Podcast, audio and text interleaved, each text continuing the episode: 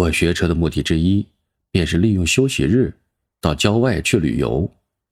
五一之后，因一律改为五日工作制，天气又是格外的好，一切似乎都在为我的远足创造机会。于是，在一个周末，我带了足够的钱和啤酒等酒水饮料上路了。我开的这辆蓝色拉达是我借姐夫的车，说是借，其实也跟宋差不多。姐夫如今是远近闻名的大老板，开的是白色凌志，漂亮的让人发疯。这辆拉达对他来说不过是可以扔掉的破车，行驶公里已达六万，一侧反光镜已撞碎，发动机也总是发出旧留声机一般的怪声。但是对我来说，这辆拉达却是一个美丽的蓝色的梦，我像爱护梦境一般爱护着它。生怕什么邪恶把它击碎。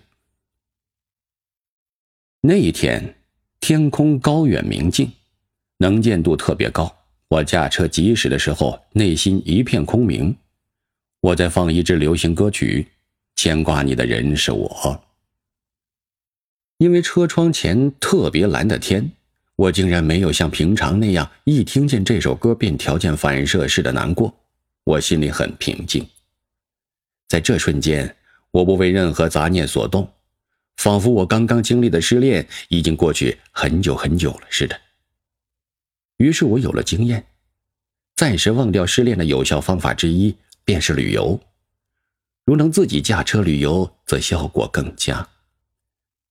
对于一个二十多岁的大学男生来说，当什么都弃你而去的时候，能控制方向盘也不失为一种乐趣。半年之前。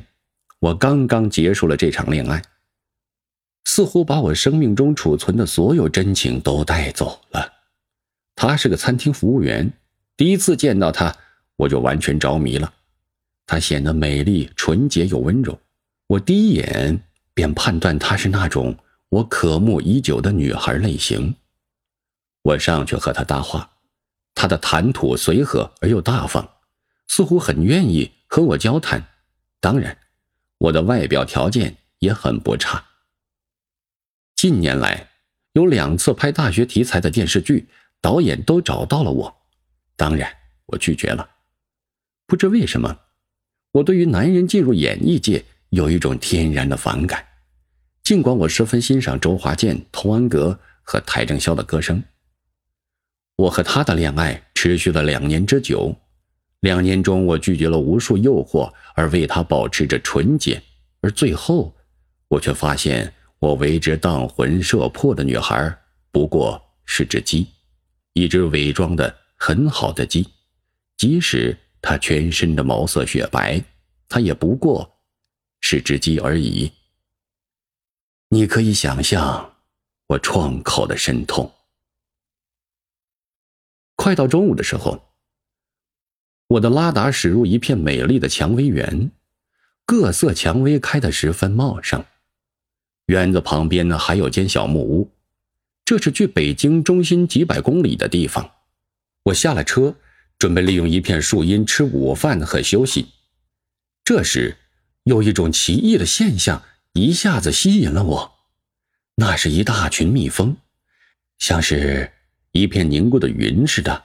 悬挂在蔷薇园上方，灰蒙蒙中又在阳光的照射下透出一片异彩，那景色十分壮观。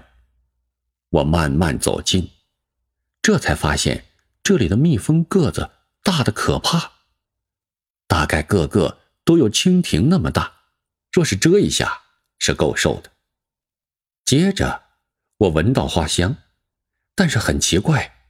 这似乎并不是普通那种蔷薇花的香气，这香气要强烈的多，而且似乎有一种让人昏昏欲睡的热力，连一直很兴奋的眼睛也黏黏的滞涩起来。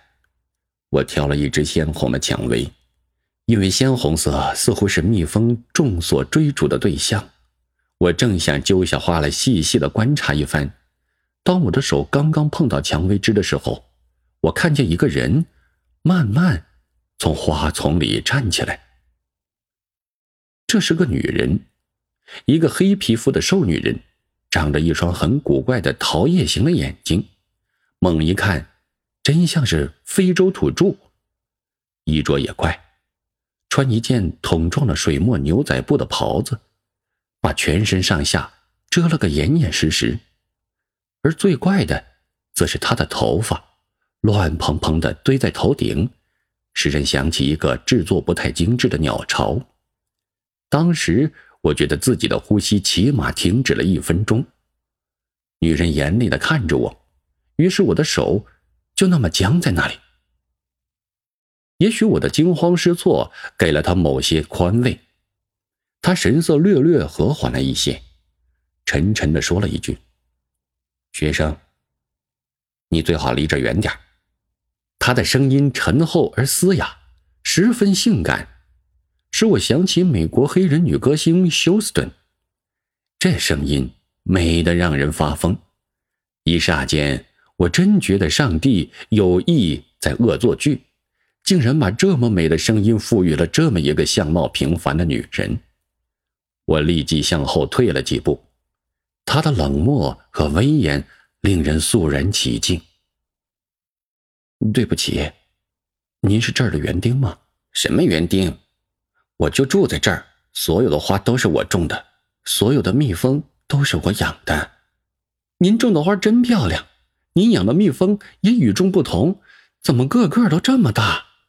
他凝视了我一会儿，好像在确认我是不是在说谎。然后他说：“我这蔷薇花种不同，是从南美洲弄来的。”然后他就不再说话了。